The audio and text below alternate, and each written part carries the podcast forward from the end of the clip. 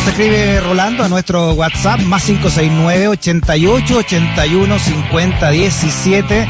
Dice Rolando que hay un tacote en ruta 68, ha pasado Espucio, dirección a la costa. Atención, ¿ah? entonces un taco enorme en la ruta 68, pasado Vespucio, en dirección a la costa. Y también nos escribe Ismael, de, también de Recoleta Alta, este que viene en tercer piso.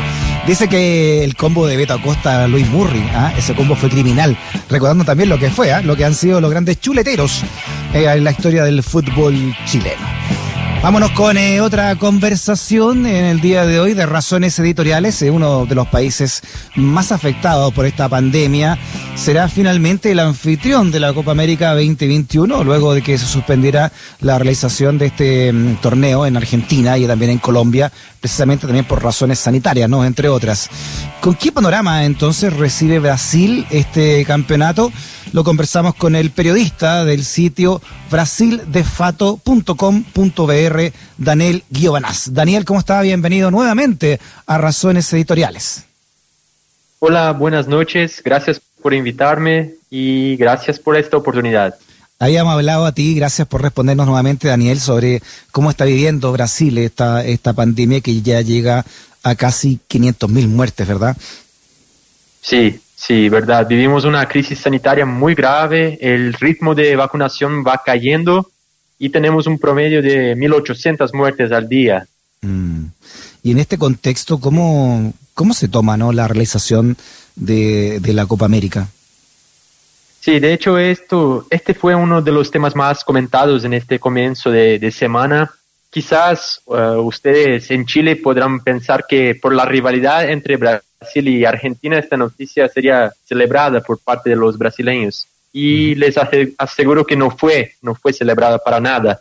Como dije, tenemos un promedio de 1.800 muertes al día por el nuevo coronavirus. Este número ya fue el doble, pero las perspectivas no son buenas porque el ritmo de contaminación es creciente. Entonces hubo una reacción muy fuerte a este anuncio. Es un ambiente de desconfianza y, mucha preocupación por este torneo. Sí, puntualmente entonces, Daniel, ¿quiénes son los que más se han opuesto a esta idea de hacer la Copa América ya? Sí, primero, en general hay una reacción, se ve por las redes sociales, que fue una reacción negativa, de preocupación. Pero efectivamente, en, en términos prácticos, dos gobernadores que son los jefes del Poder Ejecutivo Regional en Bahía y Río Grande do Norte, dos estados de Brasil, ellos dijeron de inmediato que no autorizaban sus capitales, Natal y Salvador, a recibir partidos del torneo, como quería al principio la, la Comenbol. Entonces, antes la idea original es que estas ciudades uh, recibieron partidos de, de Copa América, pero ahora no. Según las últimas informaciones de la Confederación, eh, habrán partidos en Brasilia, Cuiabá, Goiânia y Río de Janeiro, y estas dos ciudades no acogerán eh, el evento. Otra reacción importante fue la del Partido de los Trabajadores, el PT, que es el partido del expresidente Lula. El partido se manifestó en contra de la Copa América en Brasil y incluso, llevó esta demanda a la Suprema Corte de, Justicia, que aún no, no, dio una respuesta a esta demanda.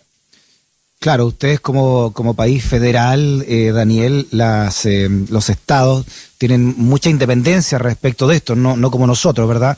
Y me imagino ahí también que hay un componente político, hay estados que están en manos no de la ultraderecha como Bolsonaro. Sí, sí, total. Estos dos estados que mencioné, Bahía y Río Grande do Norte, son estados que hoy son liderados por, por la oposición, son comandados por la oposición. Entonces hay también este componente político. Y de otra manera, Brasilia, Cuiabá, Goiânia y Río de Janeiro, que acogerán este evento, son uh, gobernadores o los jefes del Ejecutivo Regional, son, uh, tienen alguna afinidad con Bolsonaro. Entonces hay sí este componente político. Y en medio de toda esta controversia y de las críticas que vinieron a público el lunes, el ministro de la Casa Civil, uh, Luis Eduardo Ramos, él afirmó que no sabía si, estaba definida la celebración de Copa América, pero dijo que si hubiera o, si se realiza el evento en el país, seguirá todos los protocolos sanitarios, pero enseguida Bolsonaro ya confirmó que va a haber esta Copa América, entonces hay una sensación de resignación de parte de la población. Sí, interesante lo que tú cuentas también, eh, Daniel, de lo que está haciendo el Partido de los Trabajadores con, con un Lula que, que se revitaliza también, ¿no? Y, y, también entra nuevamente en, en, la política en vías a lo que van a ser las próximas elecciones presidenciales. Sí, este es, la disputa. Sabemos que es muy probable, es muy probable que va a ser entre Lula y Bolsonaro por, según todas las encuestas. Y en este momento, estos temas relacionados a, la pandemia ah, y todas las, las polémicas ah, acerca de la, conducción de la crisis sanitaria, eh, de alguna manera Lula eh, se beneficia de todo este proceso y el Partido de los Trabajadores vuelve a ganar fuerza. En este momento es el partido que gana más afiliados por semana, entonces se ve que hay otra vez ah, mucho apoyo a a esta idea de, izquierda en oposición a Bolsonaro y a todo lo que estamos viviendo con la pandemia. ¿Y cuándo son esas elecciones? Son en octubre del próximo año. Ya. Pero por las encuestas no se ve otro candidato posible que va a enfrentar Bolsonaro y una oposición fuerte. Es Lula, que ahora recobró sus derechos políticos y las esperanzas de la oposición están básicamente en torno de esta figura. ¿Y podría la, la Corte Suprema o el Tribunal Máximo de, Brasil eh, detener esto y prohibir eh, una, un, torneo como la Copa América? Sí, yo creo que, que, eso es muy difícil porque el torneo va a empezar el, el 13 de junio, o sea, son pocos días que quedan hasta este torneo y uno de los argumentos de Bolsonaro, que creo que tiene sí alguna importancia ah, en esta corte, es que los demás torneos de fútbol en Brasil, las ligas nacionales y regionales, están ocurriendo normalmente, con estadios vacíos, obvio. Entonces, ¿por qué la Copa América no? Si los jugadores darán las pruebas de COVID, estarán vacunados, etcétera. Bien, la respuesta es obvia. De las 10 selecciones, solo 5 recibieron la vacuna y solo la primera dosis, o sea, no estarán inmunizadas completamente para este torneo. Pero este argumento es fuerte, o sea, son 10 selecciones con 65 personas en cada delegación, o sea, 650 personas más en un país grande como el nuestro, no hará tanta diferencia en la práctica. Yo creo que lo más impactante es la falta de coherencia, o sea, para importar vacunas es toda una burocracia, ah, se tarda mucho y para probar un torneo donde sí hay riesgo en los hoteles, restaurantes, uh, se aprueba muy rápido y bien. Eh, eh, eh, yo creo que es más simbólico que en términos prácticos uh, el riesgo que, que, se pone en este momento. Perfecto. Daniel, por último, entonces, para bien, o sea, para sí o para no, entonces no, no se sabe cuándo podría venir ese pronunciamiento de la justicia por el recurso interpuesto por el Partido de los Trabajadores.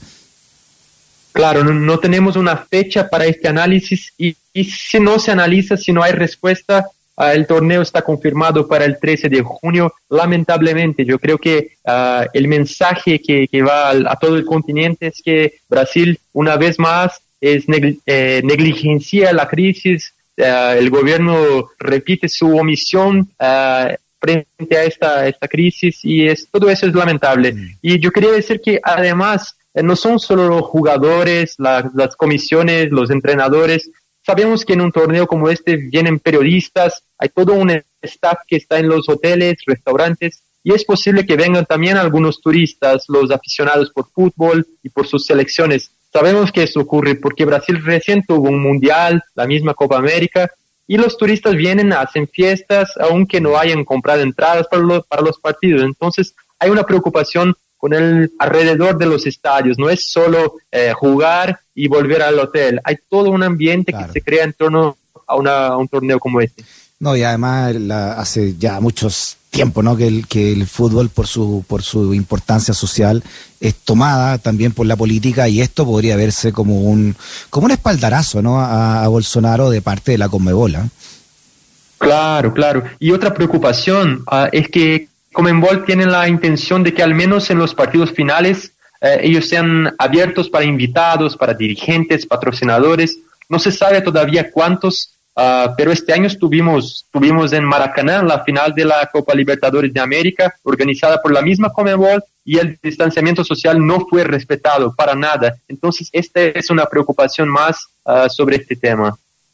Muy bien, Daniel Guionaz, eh, periodista del sitio brasildefato.com.br de Brasil.